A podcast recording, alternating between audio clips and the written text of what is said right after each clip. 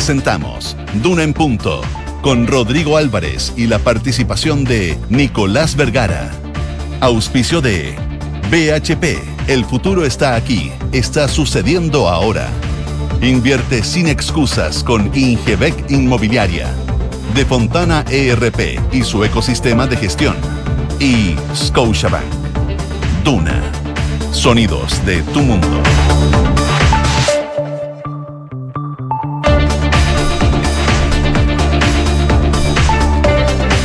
7 de la mañana con un minuto, 7 un minuto. ¿Qué tal? ¿Cómo les va? Buenos días, bienvenidos a esta edición de Ura en Punto, jornada de día jueves 12 de enero. Ya está nublado acá en Santiago, pero la temperatura va a sobrepasar, entiendo, los 30 grados. Ya le vamos a comentar y a consultar a Josefina Stavrakopoulos cómo se nos viene el clima para este día y también eh, a puertas de un nuevo fin de semana.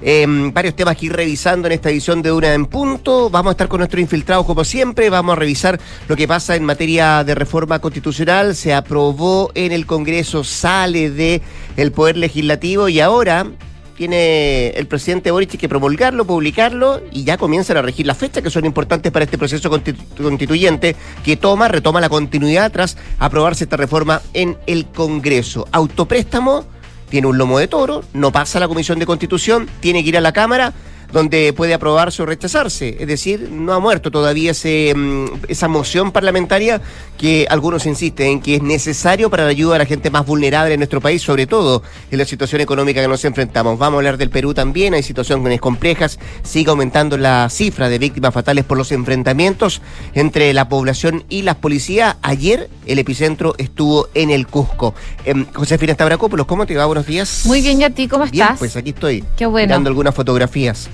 Em, de Shakira, ¿viste? Que estrenó estrenó su canción. Sí, vamos a estar hablando en un ratito más de eso. Ya. Pero está bastante polémica esas declaraciones que, que se manda Shakira eh, en los versos de su canción. Oye, les cuento que a esta hora hay 16 grados de temperatura, la máxima va a llegar hasta los 32 grados. Cielos principalmente cubiertos, bien parecido a lo que tuvimos el día de ayer, lo que podría ser bastante más agradable tener 32 grados de temperatura con nubosidad parcial porque la sensación térmica eh, no se siente eh, tan caluroso día. Eh, sin embargo, mañana se van las nubes, así que bueno, un pequeño respiro, pero la máxima igual va a ser alta, 32 grados. Si nos vamos a Viña del Mar y Valparaíso, 10 grados hasta ahora, máxima de 20, nubosidad parcial. Eh, las nubes se mantienen durante todo el día y se suman vientos de entre 25 a 40 kilómetros por hora. La máxima entonces va a llegar hasta los 20 grados y se va a mantener así durante los próximos días. Concepción, 10 grados, máxima de 22 cielos despejados. Y en Puerto Montt les cuento que hasta ahora tienen algo de nubes, 8 grados, máxima de 17 el día de hoy, pero precipitaciones por lo menos de aquí al fin de semana no se registran.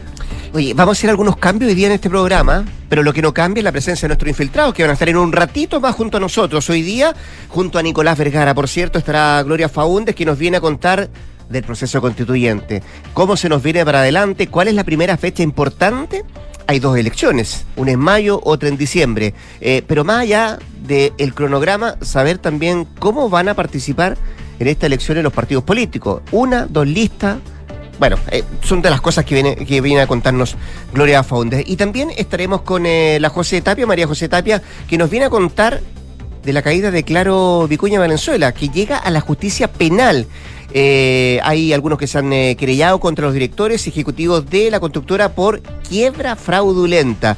¿De qué trata aquello? Bueno, nos viene a contar de eso en un ratito más la José Tapia cuando estemos con nuestros infiltrados acá en Durán Punto. 7 con 5, 7 de la mañana con 5 minutos. Acá los titulares.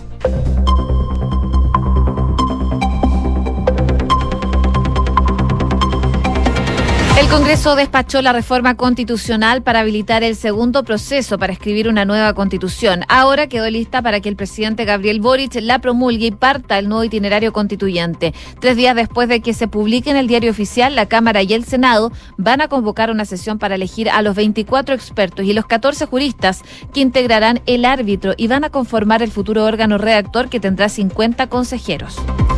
El gobierno frenó el avance del autopréstamo de los fondos de pensiones en la Comisión de Constitución de la Cámara con votos oficialistas. Ello porque hubo dos votos a favor de la idea de legislar, ocho votos en contra y dos abstenciones. Las tres reformas constitucionales refundidas, por lo tanto, ahora irán con un informe negativo a la sala de la Cámara que tiene la última palabra. El Senado aprobó de manera transversal el proyecto de infraestructura crítica. La iniciativa fue respaldada por 46 votos a favor y solo un voto en contra de la senadora Fabiola Campillay. El proyecto pasará a segundo trámite constitucional en la Cámara de Diputados. Más de 1.600 contribuyentes ya han declarado ser sociedad de profesionales para eximirse del pago de IVA a servicios. El Servicio de Impuestos Internos abrió un plazo desde el 1 de enero hasta el 30 de junio para quienes cumplan los requisitos se puedan acoger a esta figura. La justicia declaró inadmisible la querella presentada por el alcalde Jorge Charp tras el fallido evento de fuegos artificiales de Año Nuevo, ya que no se configuró el delito de estafa. El municipio porteño presentó un recurso ante la Corte de Apelaciones declararon alerta roja para la comuna de Arauco por el incendio forestal. Hasta el momento son 1,8 hectáreas que han sido consumidas por el fuego y estaría cerca de un sector habitado.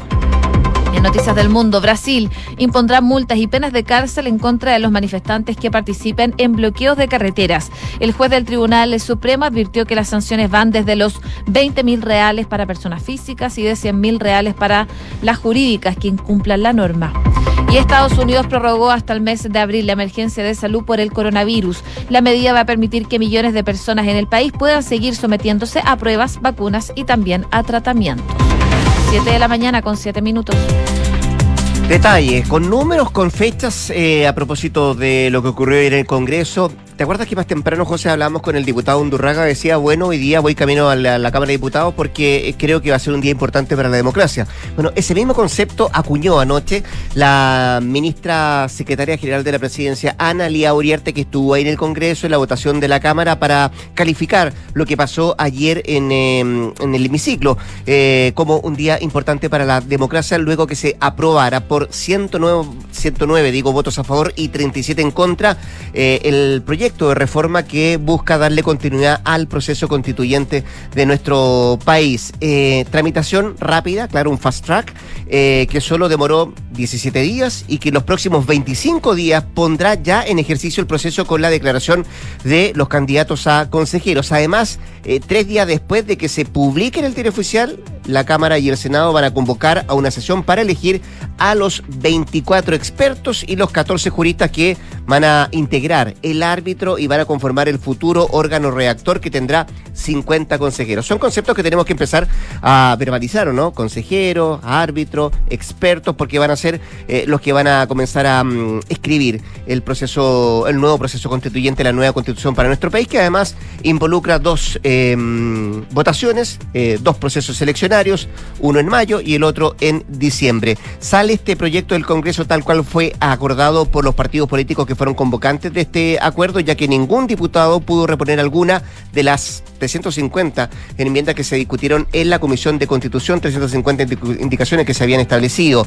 Eh, a nombre del Ejecutivo, decía yo, habló la ministra Ana Lía Uriarte, que calificó esto como un triunfo para la democracia y ahora con la tramitación legislativa ya finalizada, el asunto queda en manos del gobierno del presidente Gabriel Boric, quien debe promulgar esta reforma constitucional y para eso se espera que se haga un acto, dicen, que va a ser solemne pero muy sobrio, eh, a diferencia eh, de lo que vimos en el proceso anterior, eh, con la elección de convencionales, el juramento que tuvieron aquello, bueno, eso de alguna manera no, no va a estar presente en esta ceremonia de promulgación que va a tener que hacer el presidente Gabriel Boric. Respecto a las fechas importantes, 7 de febrero vence el plazo para inscribir a los postulantes para el futuro Consejo Constitucional y el 7 de mayo se va a elegir a los 50 consejero. Más detalles de esto en un ratito más con nuestra infiltrada Gloria Faundes. Oye, pero eh, por supuesto hubo novedades en la moneda porque finalmente llegó a Chile y asumió el cargo Luis Cordero como ministro de Justicia. Esto después de que, sabemos, la ministra, ex ministra Marcela Ríos renunciara a la cartera a raíz de las críticas que se han generado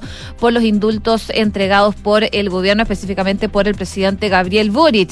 Como esta decisión, sabemos, abrió un flanco al Ejecutivo, aún eh, esto no se puede cerrar. Su primer punto de prensa eh, en el cargo estuvo marcado, de hecho, por consultas al respecto, la que el nuevo secretario de Estado evitó, argumentando que tan pronto él se instale podría responder sin ningún problema respecto de este tema. Eh, preguntado inicialmente por la posibilidad de revertir los indultos, así como si hubo irregularidades en el proceso, el ministro Cordero se limitó a señalar que su primer eh, arribo es la moneda, que todavía no llegaba al Ministerio de Justicia, quería llegar conocer a todo el mundo y una vez que tenga todos los antecedentes que va a poder responder todas las preguntas. En primero, el caso, primero los papelitos, dijo. Primero los papelitos, sí, tal cual.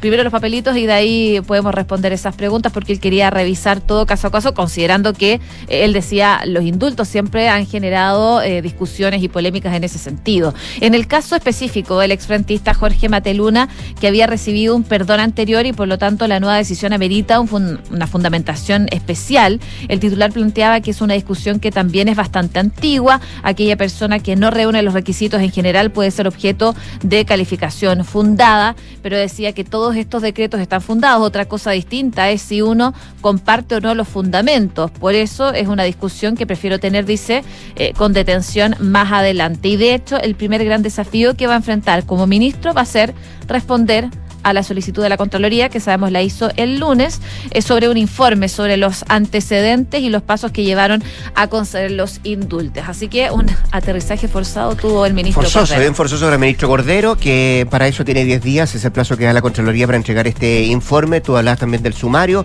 eh, que es una de las cosas que se está estableciendo, si es que se hace al interior del propio ministerio para ver eh, eh, aquel concepto, cómo se descartan aquellas desprolijidades o se ahonda respecto a cuáles fueron eh, las desprolijidades que llevaron a este error. 8.30 además, reunión con la Corte Suprema del eh, ministro Cordero. 7.12. Estás en Duna en Punto. Oye, volvamos al Congreso porque definitivamente la Comisión de Constitución de la Cámara de Diputados y Diputadas rechazó ayer la idea de legislar eh, el llamado autopréstamo, este proyecto, esta moción parlamentaria que buscaba permitir a los cotizantes de las AFPs retirar dinero de sus cuentas de ahorro con la condición de que estos fueran devueltos. Eso sí, con este, con esto el proyecto no muere, ya que será la propia Cámara, la propia sala, la que deba resolver el futuro definitivo de esta iniciativa. Em, se había establecido que era una, una moción parlamentaria, es la fusión de varios, varios proyectos que se habían establecido y previo a la votación habían varios personeros del Ejecutivo que habían expresado reparos. De hecho, fue el propio ministro de Hacienda, Mario Barcel, que lo había calificado en algún minuto como retiro encubierto, sobre todo por el hecho de que la reforma previsional que está tramitando justamente el Congreso, que, que se está discutiendo en, eh, en el Parlamento, incorpora también un mecanismo similar que tiene que ver con autopréstamos, pero la diferencia eh, respecto a cuánto sería el monto es muy, muy grande respecto a lo que plantea esta reforma y lo que planteaba la moción parlamentaria. Bueno, de hecho, la propia reforma, entre otras cosas, plantea un autopréstamo que es del 6% en el marco de un aumento de la PGU, la pensión garantizada universal, si es que se aprueba esta reforma tributaria. ¿Qué pasó en la comisión? Bueno, la iniciativa fue descartada en general por ocho votos en contra, dos a favor y dos abstenciones que provinieron de los diputados del PS Marcos y Lavaca y también del DC Miguel Ángel Calisto. Ahora pasa a la sala de la Cámara con informe negativo y fue la propia presidenta de esta comisión, Carol Cariola, quien explicó que si la sala se aprueba, deberá volver a la comisión. En cambio, si se rechaza, habrá que esperar hasta el mes de abril, cuando el próximo presidente de esa comisión tenga la facultad para poner en tabla un proyecto de retiro, porque no va a correr el artículo 68, decía y explicaba Carol Cariola. Esto ya que la última reforma en ese sentido fue rechazada por el Congreso justamente en abril del año pasado y tenía que esperarse un año para tramitarse nuevamente un retiro. Así que vamos a ver qué es lo que pasa en la sala de la Cámara con esta iniciativa, con esta moción parlamentaria que por ahora fue rechazada en la Comisión de Constitución. En paralelo, contarles lo que está pasando en Viña del Mar y Valparaíso específicamente por el fallido show de fuegos artificiales. ¿Por qué? Porque el juzgado de garantía de Valparaíso declaró inadmisible la querella por el delito de estafa presentado por el alcalde de Valparaíso, Jorge Charp. Esto es sabemos, en contra de los proveedores de los fuegos artificiales que se adjudicaron la licitación para este evento del 31 de diciembre. La acción judicial fue presentada luego de que la Dirección General de Movilización Nacional no utilizara eh, el uso de estos fuegos artificiales en estas dos comunas debido a que eh, los elementos pirotécnicos estaban eh, caducos de acuerdo a la normativa actual. Sin embargo, el tribunal decidió que la acción de la empresa no configura el delito de estafa, sino que establece un incumplimiento de contrato que no está sujeto entonces al Código Penal. parte entonces de lo que se conoce, dicen desde este tribunal que la acción no se condice con el ilícito penal de conformidad a lo dispuesto en los artículos del Código Procesal Penal, por lo que se declara inadmisible esta querella presentada. Distinta suerte, de todas maneras, corrió la querella presentada eh, en el Juzgado de Garantía de Viña del Mar por el municipio local, la que sí fue aceptada. Así que, bueno, por parte de eh, la Municipalidad de Valparaíso, el municipio porteño presentó ya un recurso ante la Corte de Apelaciones. 7 con 15. Estás escuchando Duna en punto. Oye, poco ha servido el toque de queda impuesto en el eh, Perú para calmar los ánimos de los manifestantes y bajar la tensión política y social que existe en ese país. Ayer los enfrentamientos se concentraron en la ciudad del Cusco, donde hubo un muerto, una persona fallecida y más de 30 heridos, 34, 35 heridos en la contabilidad que tiene em, las autoridades de esa localidad. El deceso fue confirmado por la Gerencia Regional de Salud del Cusco. Se trata de un hombre de 50 años, un dirigente sindical que habría recibido un impacto de bala. Es la información que manejan eh, los portales peruanos y las autoridades de este nuevo deceso eh, producto de los enfrentamientos que fueron con la policía, que comenzaron cuando un grupo de manifestantes intentó llegar al aeropuerto internacional. Sin embargo, los efectivos de mm, eh, policía impidieron que avanzara esta, esta movilización y como resultado, seis efectivos de la Policía Nacional y 28 manifestantes resultaron heridos, además de ese dirigente sindical que perdió la vida. Eh, ayer miércoles las protestas en la mencionada ciudad se tomaron mucho más violentas que en días anteriores, por lo que la situación por momentos se salió de control, sobre todo en las cercanías del aeropuerto internacional. Lo más complejo de todo esto es que para hoy ya se ha anunciado la llegada de una gran cantidad de pobladores desde la provincia de Paucartambó, en el centro de la ciudad del Cusco para este día jueves y con esto se confirmaría que las protestas en esa parte del país no van a cesar al menos tan fácilmente a pesar de todas mm, las em, medidas que ha tomado el gobierno de Boluarte, que además implica un proceso eh, no solamente en el Cusco, sino que en gran parte de las ciudades del país donde se ha visto enfrentamientos bien duros entre los manifestantes y la policía peruana. 7 con 18. En Duna en Punto le tomamos el pulso a la economía. Indicadores económicos. La UEF el día de hoy 35.222 pesos. El dólar 822 a la baja. El euro 886 pesos también en números rojos. El IPSA 5.180 puntos. Y el cobre 4,14 dólares la libra. ¿Qué destaca la prensa económica este jueves? Pulso, principal titular, IVA los servicios. Más de 1.600 sociedades de profesionales se han inscrito en el registro del Servicio de Impuestos Internos. También destaca en otro titular el presidente de la CPC eh, don Ricardo Meves pide reevaluar el alza del 6% de la cotización previsional. Y el diario financiero que destaca en su portada, pie hipotecario. El gobierno propone garantía estatal del 10% del valor para viviendas de hasta 4.500 unidades de fomento.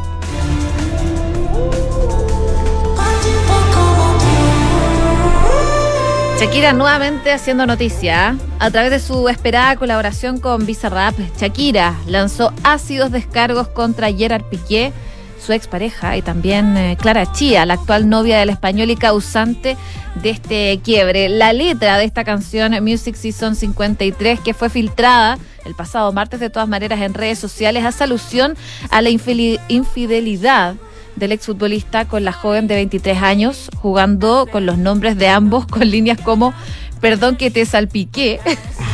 y claramente no es como suena. Son frases que hacen ahí como un juego de palabras, por supuesto, con los nombres de los protagonistas. Además, la cantautora de 45 años también hace referencia a sus problemas por evasión de impuestos en España, a la cercanía de su casa con la madre de Piqué y a su canción Loa del año 2009. Por ejemplo, una de las frases cambiaste un Rolex por un Casio. Durísimo, ¿no? Y mucho gimnasio, pero trabaja el cerebro un poquito también. Fueron algunos de los versos más polémicos de esta canción, la cual ya cuenta con más de 4 millones de visitas en YouTube y eso que se estrenó anoche. Recién anoche. Sí. Sí. eh, lo hace con Bizarrap, este productor argentino, ¿no? Tal cual. que ha hecho varias sesiones con diferentes artistas durante el último tiempo y que ha sido todo un éxito. Eh, particular lo de Shakira que hace negocio, además con una situación demasiado personal, que todavía no sabemos eh, los detalles. Pero dice, perdona que te salpique. Viene un libro, dicen, parece. Bueno.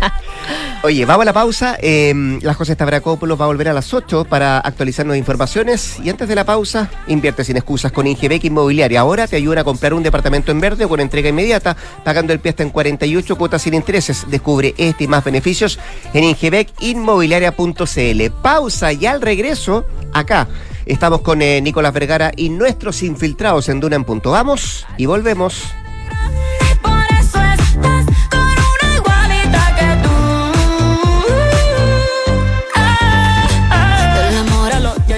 Fontana presenta El Año del Cambio. Gracias a Senda de Fontana decidimos hacer un cambio y nos digitalizamos. Ahora la gestión de personas tendrá conectividad en todo momento, cálculo de remuneraciones fácil y rápido, firma electrónica con gestión de contratos y mucho más. Estamos listos para un 2023 conectados con todo. Este año piensa digital y contrata Senda con Z, el software de recursos humanos de Defontana que te conecta con firma digital, remuneraciones, comunicaciones y mucho más. Contrátalo hoy mismo desde 1.2 UFs mensuales en senda.cl. Paula lleva cinco minutos revolviendo su café mientras mira noticias en su celular. Aún no le pone azúcar, solo le da vueltas y vueltas. Hay momentos para darle vueltas, pero a la hora de invertir es mejor escochafondos, con soluciones simples y rápidas a través de la app o la web, donde un grupo de coach expertos te guiará según tu perfil de riesgo y objetivos. Deja de pensarlo y hazla simple con Scotia. Infórmese de las características esenciales de la inversión en estos fondos mutuos establecidos en sus reglamentos internos y scotiabankchile.cl. Infórmese sobre la garantía estatal de los depósitos en su banco en cmfchile.cl. Marca registrada de The Bank of Nova Scotia, utilizada bajo licencia. Hola, mi amor. Hola viejita, ¿cómo estás? Súper. ¿Cómo se portó el Rocky? ¿Me echaste de menos, guatón? Estuvo adentro todos los días. Ni se movió del lado de tu papá. Parece que ya se jubiló de perro guardián. Qué bien, le tocó su merecido descanso también. Ahora que contratamos Verisur, parece que todos podemos disfrutar de las vacaciones.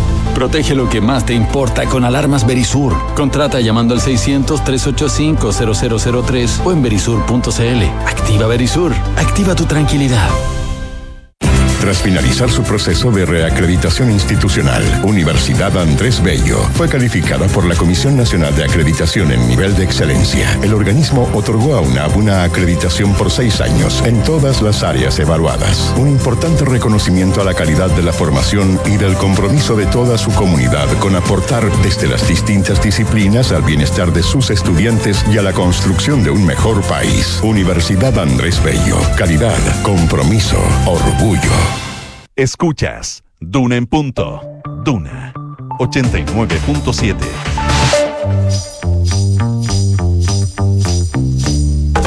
Son los infiltrados en Duna en punto. Más temprano que de costumbre, Nicolás Vergara, ¿cómo te va? Buenos días. ¿Cómo estás? Muy buenos días. Bien, Margi- pues. Marginalmente bastante. Sí, marginalmente. Pero 10 minutos se agradecen, ¿no? Siempre. 5 o 10 minutos se agradecen cuando hay que levantarse tan temprano. Gloria Faunte, una de nuestras infiltradas en esta jornada de jueves. Hola, Gloria, ¿qué tal? Muy madrugadores días. y la José Tapia. Eh, hola, José, ¿cómo te va? Buenos días.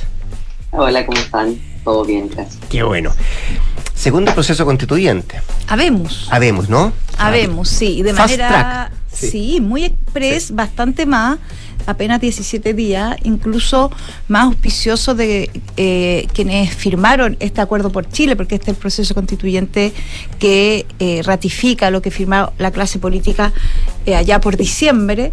Eh, mucho más rápido de lo que se planteaba. Eh, los partidos fueron bastante ordenados porque además fue eh, no se va mixta, por ejemplo. Acuérdense que había habido toda un- una suerte de estrategia de partir por el Senado, donde se supone que la gente es más ordenada, más disciplinada y acata mejor, de mejor manera los procesos. Eh, partía por ahí precisamente para ahí hacer las correcciones que evidentemente había que hacer, eh, eh, porque un acuerdo de esta naturaleza, firmado siempre en la presión de los acuerdos políticos, puede tener algún tipo de acomodo, lo tuvo de hecho a propósito de las fechas, ¿se acuerdan? Pero, eh, y de ahí se iba a la Cámara, donde había evidentemente cierto riesgo de que todo esto se desordenara.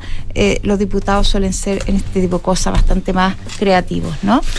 Entonces, Creativo. Qué buena definición, Gloria.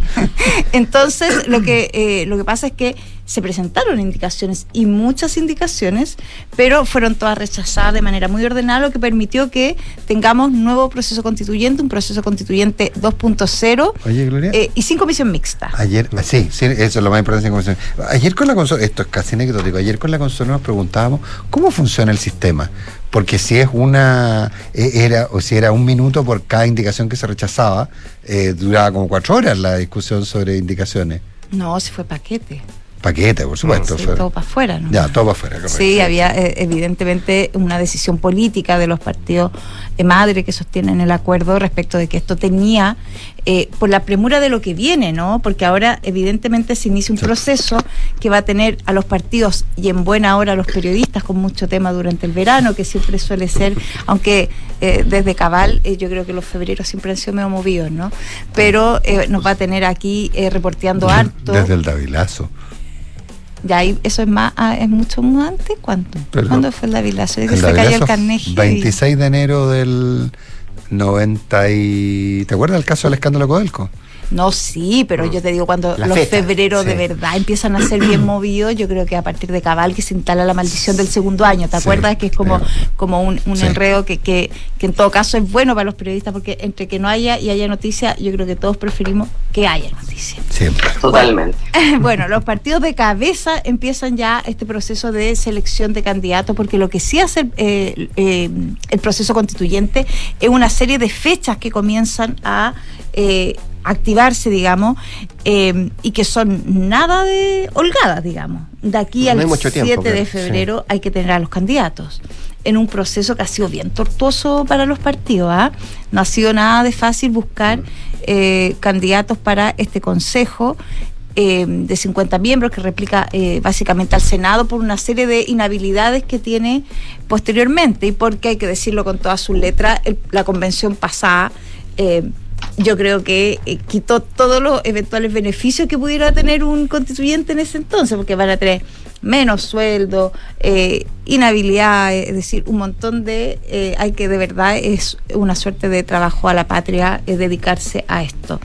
Eso ya, imagínate, es el 7 de febrero, son, ¿cuánto? Tres semanas menos, quizá un poquito menos, donde eh, los partidos tienen que definir no solo los candidatos, que ya es un temazo, sino el método electoral, las alianzas políticas que se van a definir y que eso ya está generando harto ruido interno, ¿no? Eh, por el oficialismo, por esta idea, yo creo ya peregrina, de que aquí sí eh, cristalizara esta suerte de una alianza que pudiera sustentar al gobierno, ya lo más evidente, lo más probable es que haya dos listas por ese lado, es decir, el socialismo democrático y apruebo dignidad, que eh, como en la vida, ¿no? Antes era apruebo dignidad los que no querían ir con el socialismo democrático, ahora es el socialismo democrático el que no quiere hacer alianza con apruebo dignidad.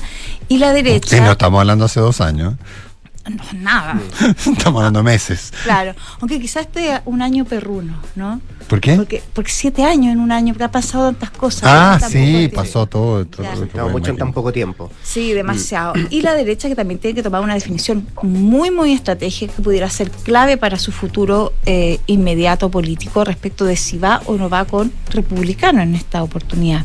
Que también hay harta presión interna, más de la dirigencia que de las bases. Acá me parece que hay una un doble clic eh, de bases que sienten mucha más empatía por el Partido Republicano de lo que los líderes de la UDI, RN y Evópoli sienten.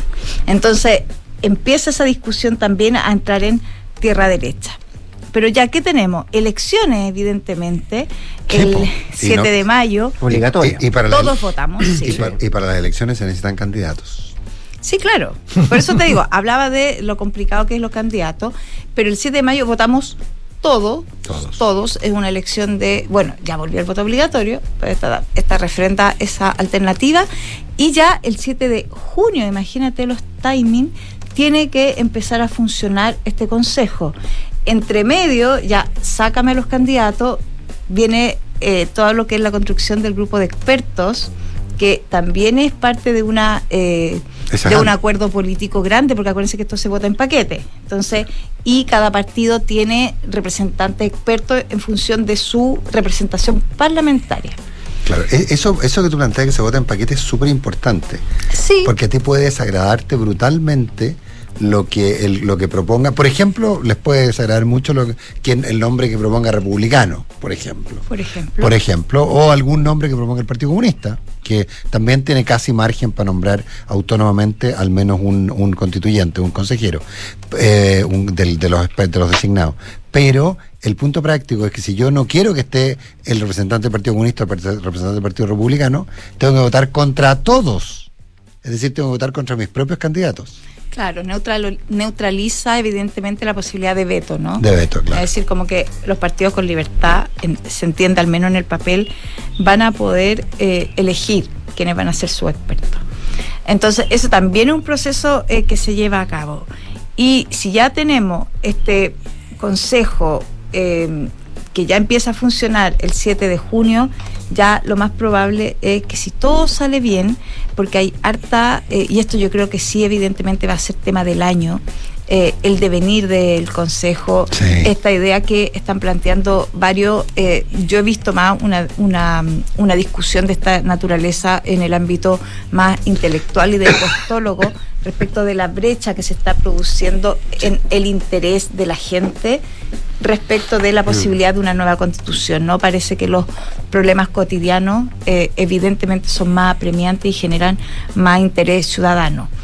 Lo que uno pudiera esperar, porque qué importante una nueva constitución, por cierto, es que a medida que esto avance, eh, pudiera captar y la gente eh, se pudiera eh, involucrar de la manera en que se involucró el, el proceso pasado, ¿no? que sí tuvo una alta participación ciudadana Mm. o interés ciudadano y evidentemente de los medios.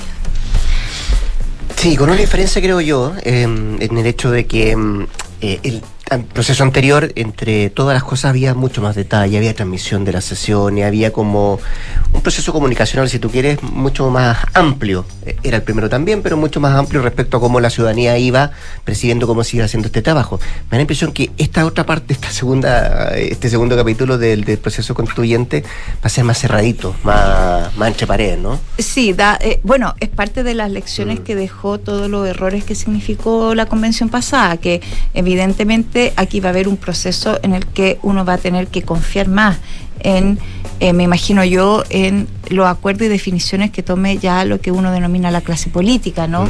Más que un escrutinio ciudadano o eh, distinto. Y sabes qué, es tema de discusión, pero no lo encuentro tan malo. Mm, puede ser. No encuentro tan malo. A veces hay que dejar que, que las cosas las hagan quienes saben hacerlas, ¿no? Muy Creo bien. yo. Ya, así que la- miró- la- ¿lo- la- ¿lo las hubieran cos- visto la cara de Vergara como me miró? Todo lo contrario, te iba a decir, las cocinas pueden tener ventanas, pero pueden entrar solo los cocineros. Ah, sí, yo no tengo ningún rollo con las cocinas. Me, Yo tampoco. Me, me gustan. Mientras todos tengan un, un- un ratificación. Mientras todos sepan am- cocinar. Bueno, mientras Mm. todos sepan cocinar y No, y mientras, mientras todos ten- probemos el plato y donde También. todos podamos opinar. Y donde, y, y- y donde la receta, en donde Yo creo que la gente ya nos perdió en esta se- analogía, ¿no? se pongan- Muy temprano es más. Sí, yo creo que totalmente. Uy, uy, uy, lo que nos dijo, lo que nos dijo, lo que nos dijo, lo que nos dijo. Eh, aprovechemos, pues, José Tapia. Eh, hablemos Vamos por de, acá. de Claro, Vicuña y, y Valenzuela, eh, que llega a la justicia penal, que estamos hablando de querellas, ¿no? Eh, por quiebra fraudulenta.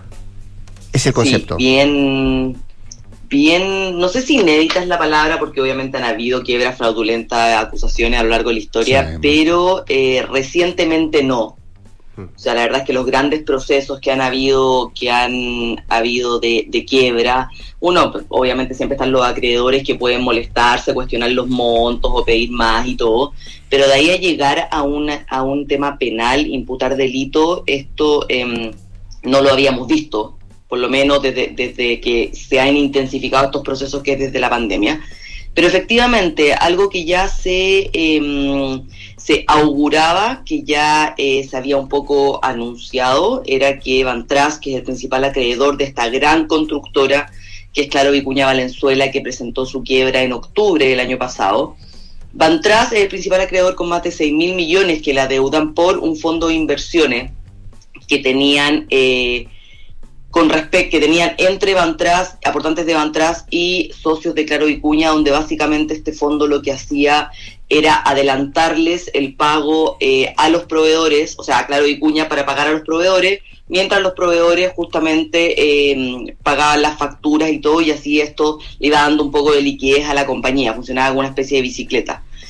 Y, eh, ¿Y qué es lo que ocurre? Que finalmente cuando cae, cuando cae la, la, la quiebra, cuando piden la quiebra en octubre, Mantras empieza a investigar esta quiebra diciendo que ellos eh, se habían reunido varias veces con la gente de la constructora y le habían dicho cómo, cómo van los balances, eh, qué es lo que están proyectando y las proyecciones un mes antes, dos meses antes de que pidieran la reorganización apuntaban a que iban a tener ingresos superiores a los 134 mil millones y que las utilidades iban a ser también superiores a los 1.500 millones de pesos y siempre dándoles la tranquilidad de que si bien estaban incumpliendo algunos compromisos de pago, eh, aquí no había mayor problema, que los socios iban a inyectar capital importante y que por ende esta empresa no iba a caer en ningún tipo de, de liquidación. Tanto así que en octubre, a mitad de octubre, una semana, dos semanas antes de pedir la reorganización, la gente de Bantras se juntó con Claro Vicuña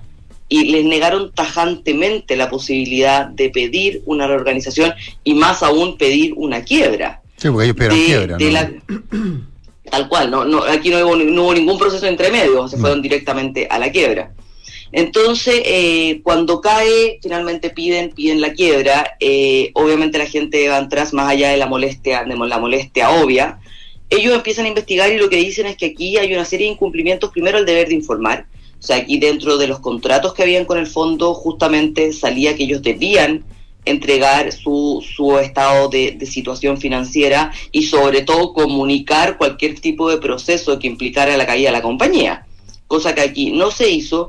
Y lo otro que ellos dicen es que aquí hubo un ocultamiento de información, o sea, que de hecho ya la orden de, el minuto de formar este fondo de inversión privado en 2019, en 2021, ellos plantean que eh, era inviable ya invertir en esta empresa, que se había vendido este fondo con una utilidad proyectada de 4 mil millones, que terminó siendo de 630 millones, por ende aquí ya había un ocultamiento de información, dicen ellos.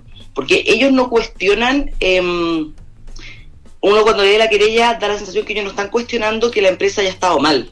Ellos lo que cuestionan es que siempre les pintaron un panorama absolutamente inverso, o sea, todo lo contrario, que aquí había una empresa con mucha proyección y que, eh, y que por ende aquí no había ningún riesgo de que esta empresa fuera, fuera a fracasar. Eh, cuando uno habla con la gente de Bantras, lo que te dicen es que aparte de no haber informado, de no haber anunciado, hay millonarios sueldos que se pagaban a los ejecutivos en ese momento, hubo reparto de dividendos que tampoco se entiende, y, eh, y lo otro en que ellos eh, le imputaban al MOP todo este, este tema de falta de pago, de toda la cantidad de dinero que les adeudaban, y que la, lo que les decía Bantras a la gente de Claro Vicuña era no se preocupen por el MOP porque nosotros justamente operamos como ese respaldo de ustedes, nosotros les entregamos los recursos que requieren mientras el MOP eh, les paga y así esta máquina sigue funcionando, siempre había funcionado así el fondo. Eh, entonces no entienden tampoco por qué echarle la culpa al MOP cuando los recursos al final del día sí, sí estaban. Esto, eh, las bajadas de esta, de esta querella implican muchos trámites que, está, que la gente de Bantras está pidiendo, desde llamar a declarar a los socios de Claro Vicuña, al gerente de finanzas. Lo otro que piden es que, que también implica que este caso va a seguir creciendo, llaman a que declare KPMG, que era la, la auditora de, de Bantras, que declare que entregue todos los, todos los balances y todos los informes que tuvo a la vista para auditar a la compañía hasta el año pasado, para ver si ahí también pueden haber algún tipo de rastro de en qué momento se empieza a alterar esta, esta situación.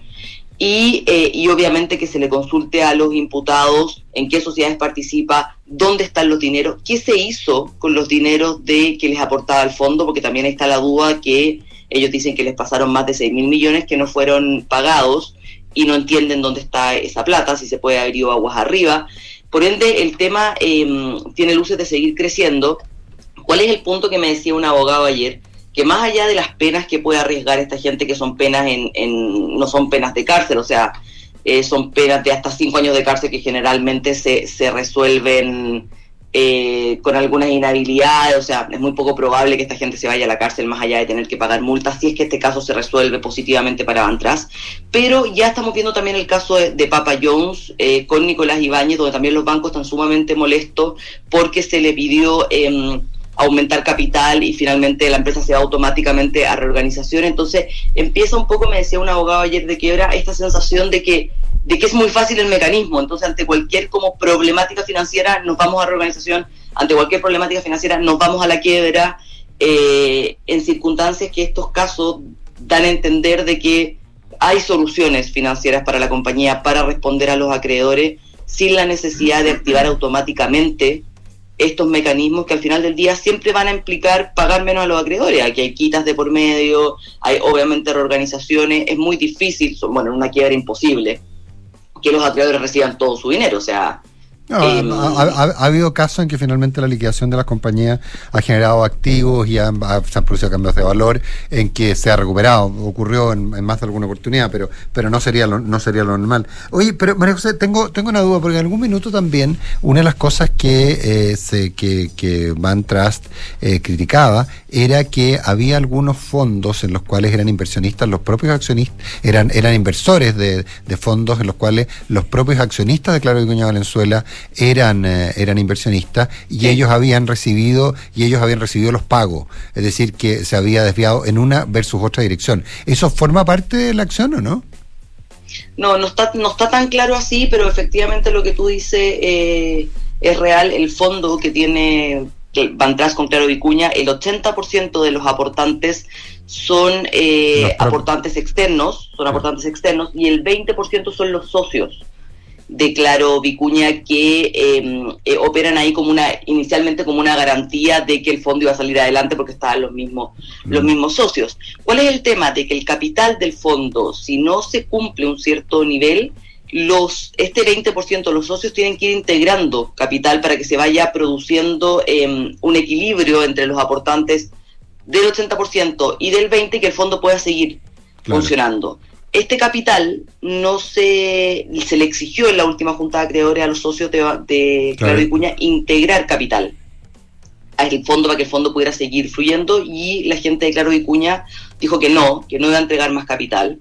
Eh, y lo que ellos estiman es un poco lo que yo te digo, más allá de que si, si, si mm, o sea, lo que ellos dicen es que Claro Vicuña recibió dineros del fondo Eso es, como, claro. com- como completo del orden de 6 mil millones, que es lo que le adeuda al fondo, y se está pidiendo que se aclare qué se hizo con esa plata. De acuerdo. Más allá de la relación que tengan los socios eh, aportantes externos o aportantes internos en el fondo, ellos dicen nosotros como fondo total le pasamos 6 mil millones a Claro Vicuña, por ende nosotros necesitamos la trazabilidad de esos dineros.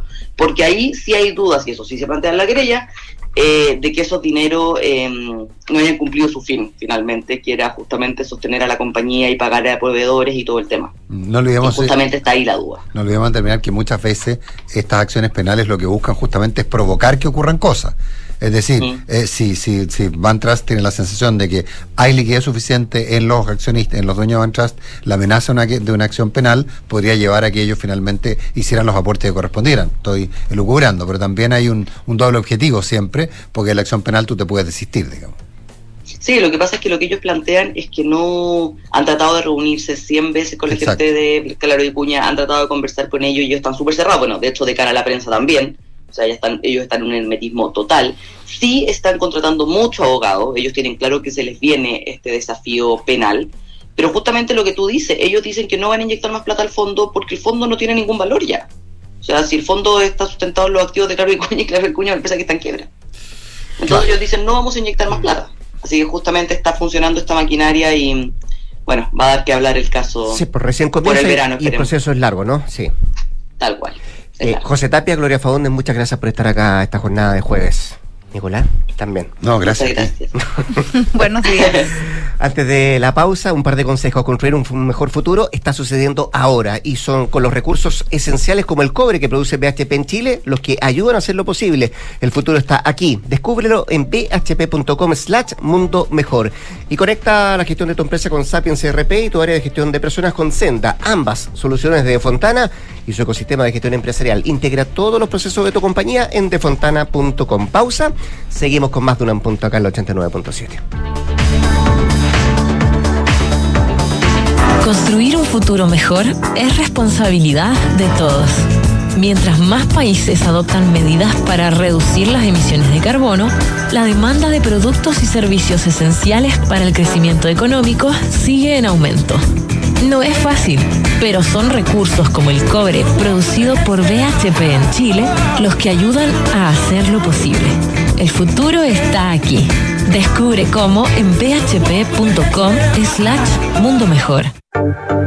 Deja tu inversión en manos de los que saben. Invierte sin preocupaciones con Ingebec. Invierte sin excusas. Compra un departamento con entrega inmediata o en verde y te regalamos hasta el 10% de pie y pago del saldo hasta en 48 cuotas. Contacta a uno de nuestros asesores para que te evalúen y accede a beneficios que te ayudarán a lograr tu objetivo. Ingebec Inmobiliaria. Tu inversión, nuestro compromiso. Renta líquida mínima sugerida 1.500.000 pesos. Paula lleva cinco minutos revolviendo su café mientras mira noticias en su celular. Aún no le pone azúcar, solo le da vueltas y vueltas. Hay momentos para darle vueltas, pero a la hora de invertir es mejor escochafondos, con soluciones simples y rápidas a través de la app o la web, donde un grupo de coach expertos te guiará según tu perfil de riesgo y objetivos. Deja de pensarlo y hazla simple con Scotia. Infórmese de las características esenciales de la inversión en estos fondos mutuos establecidos en sus reglamentos internos y scotiabankchile.cl. Infórmese sobre la garantía estatal de los depósitos en su banco en cmfchile.cl. Marca registrada de The Bank of Nova Scotia, utilizada bajo licencia. Hola, mi amor. Hola, viejita, ¿cómo estás? Súper. ¿Cómo se portó el Rocky? ¿Me echaste de menos, guatón? Estuvo adentro todos los días. Ni se movió del lado de tu papá. Parece que ya se jubiló de perro guardián. Qué bien, le tocó su merecido descanso también. Ahora que contratamos Verisur, parece que todos podemos disfrutar de las vacaciones. Protege lo que más te importa con alarmas Verisur. Contrata llamando al 600-385-0003 o en verisur.cl. Activa Verisur. Activa tu tranquilidad. Esto es Duna en Punto con Rodrigo Álvarez.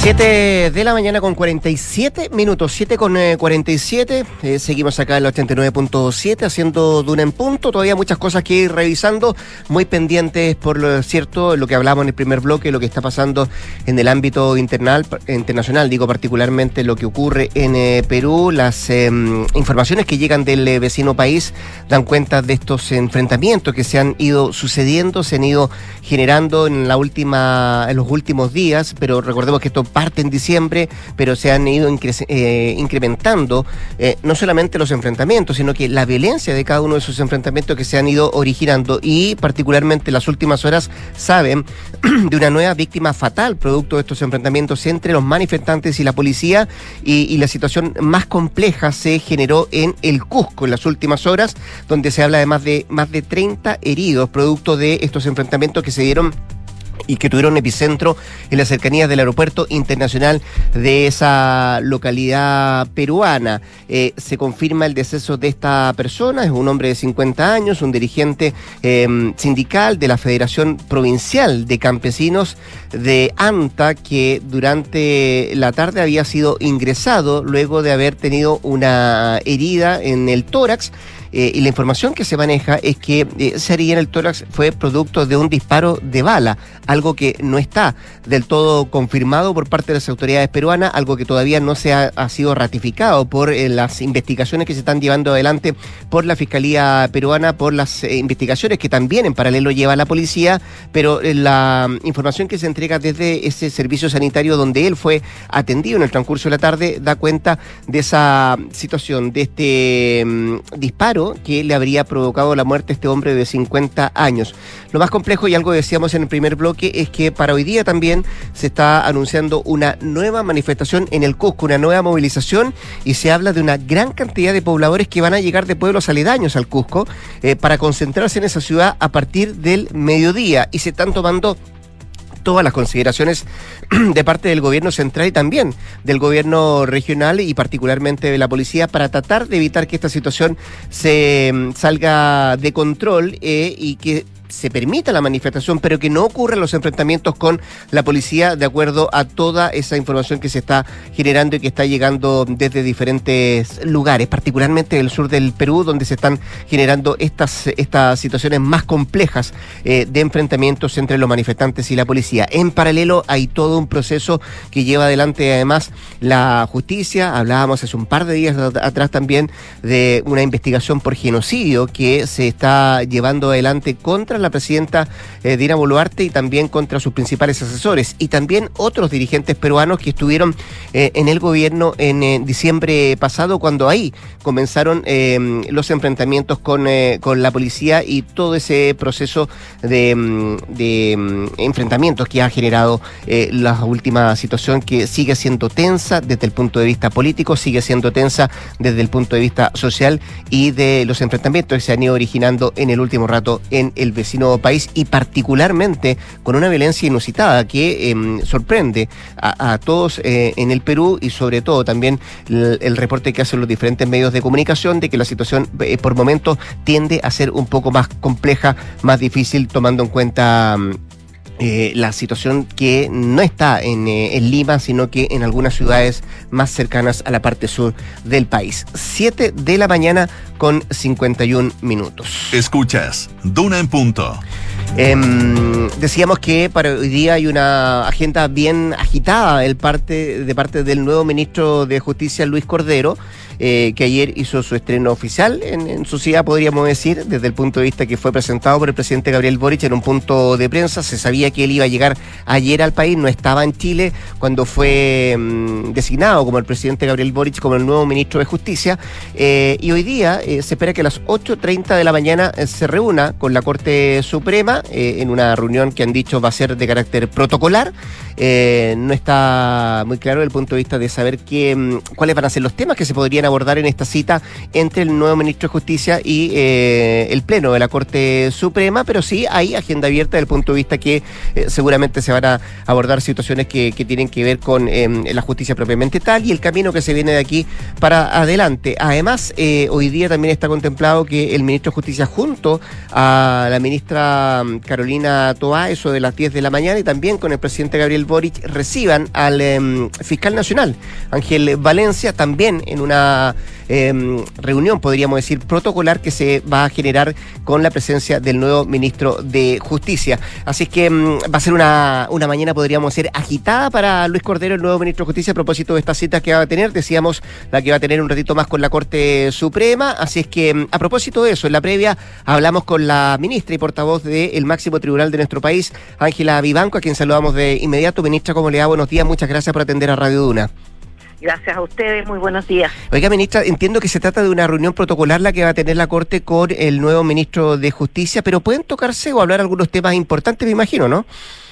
Claro, es una reunión protocolar porque él pidió reunirse con el Pleno, por lo cual se le va a recibir ahora a las ocho y media de la mañana en el salón de Pleno. Eh, y por supuesto que se trata de conocerse, saludar al ministro, pero muchas veces en estas reuniones también se dan o se plantean algunos temas generales de preocupación mutua, así que es muy posible no que se tomen ni, ni acuerdos ni diseños sobre nada, sino Claro. que planteamientos sobre temas que a nosotros nos interesan y por supuesto también eh, le interesan al ministro. Eh, ministra, eh, no sé si usted lo conoce personalmente, al nuevo ministro de Justicia, pero es un plus que él entiende y conozca el Poder Judicial. Creo que es muy importante, yo lo conozco a través de su actividad académica, él ha escrito muchas veces comentarios de fallo y eso eh, a mí por lo menos me ha revelado, yo creo que eh, hay varios ministros que coinciden en lo mismo, de que además de que es una persona con vastos estudios en el derecho, es una persona también que comprende la función judicial y las líneas jurisprudenciales que la Corte ha llevado. Y eso es muy importante porque esas líneas ¿cierto? se pueden compartir o no, pero es importante conocerlas para tener un mejor diálogo y por supuesto para arribar a mejores resultados. Bueno, él tuvo que aterrizar de manera forzosa, decíamos hace poco rato, porque claro, en un ambiente bien, bien eh, crispado, podríamos decir, a propósito de las últimas informaciones que envuelven al propio Ministerio de Justicia. Y ayer eh, el nuevo ministro de Justicia, Luis Cordero, ministra, en su estreno con los periodistas, cuando tuvo que hacer ese punto de prensa, decía que los indultos de por sí, desde que se aplican, han sido conflictivos. ¿Usted comparte la apreciación? Lo que pasa es que en el fondo, ¿no es cierto?, el, el indulto es una atribución del presidente de la República, que es una atribución que viene de las que tenían los reyes, ¿no? De, de poder eh, perdonar o condonarle la pena a una persona y evidentemente es una demostración de poder que no se tiene que discutir con otros poderes. Desde ese punto de vista puede tener una conflictuación, pero evidentemente que hay facultades constitucionales y normas legales que lo regulan. Puede uno estar de acuerdo o no, pero efectivamente es una atribución que existe y puede haber, sobre todo según quien sea el indultado, una controversia sobre el tema.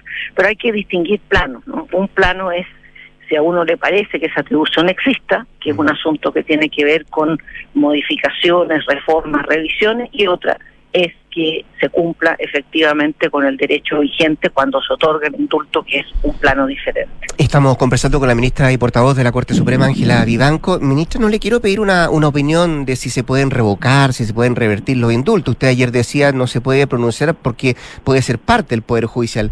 Pero, pero ¿qué dice la literatura? ¿Existe una sola postura? Eh, y quiero saber cuál es la mirada mm, macro, si usted quiere, que tiene justamente la Corte Suprema de lo que estamos viviendo hoy día con este tema. Mira, nosotros, por supuesto que como yo lo comentaba ayer, no nos podemos pronunciar por este tema por dos razones. Una, porque a los jueces no nos corresponde empezar a dar instrucciones o recomendaciones de las vías a seguir cuando hay un problema jurídico. Eh, no lo hacemos en las causas en que nos toca conocer y tampoco lo podemos hacer en causas o en situaciones generales. Entonces, para partir, nosotros no, no podemos estar eh, recomendando caminos, vías o eh, actuando como informantes en derecho porque no lo somos. Y por otra parte, además, nos exige y demanda, ¿no es cierto?, la, la ley, un, un deber de eh, no eh, entrometernos en ninguna situación que eventualmente se pueda judicializar porque eso nos inhabilita y además, por supuesto, afecta a la imparcialidad. Por lo cual, lo que yo le puedo decir, o como lo vemos los jueces, es que la discusión Eh, estábamos conversando con la ministra y vocera de la Corte Suprema. Sí, ministra, que se nos cortó por algún momento. Usted me decía, Eh, le- lo que le me puede decir. Lo que le puedo decir del punto de vista de nuestra mirada como jueces es que el análisis que se haga de estas situaciones tiene que ser un análisis jurídico, porque no corresponde hacer un análisis de mérito, porque el presidente tiene una atribución que le es exclusiva, pero sí está sometida al derecho y ahí tiene que orientarse el análisis que se haga. Y de ahí, por supuesto, que nosotros no tenemos más intervención, salvo que se nos requiera por Mm. alguna acción y en consecuencia nos tengamos que pronunciar. Ministra, ¿tiene recuerdo usted de que alguna vez se haya revocado un indulto? Yo no tengo recuerdo. No. Pero no significa que no haya sucedido. No, claro. Puede haber pasado. de- pero de- yo no tengo Sí. recuerdo. Y, y déjeme avanzar un poquito. En el caso hipotético, ¿ah? que, que se revierta, eh, ¿dónde queda el concepto de derecho adquirido de las personas que fueron indultadas? A ver, lo que pasa es que el, el concepto de derecho adquirido, que ahora se ha transformado en, la, en, en el desarrollo doctrinario jurisprudencial en lo que nosotros llamamos confianza legítima, tiene que ver fundamentalmente con derechos de los administrados respecto de situaciones de ellos que se consolidan de acuerdo a un determinado actuar de la administración. Y en consecuencia, eh, la persona tiene una legítima confianza en que la administración siga actuando de ese modo, porque además lo ha hecho de acuerdo al marco legal que corresponde.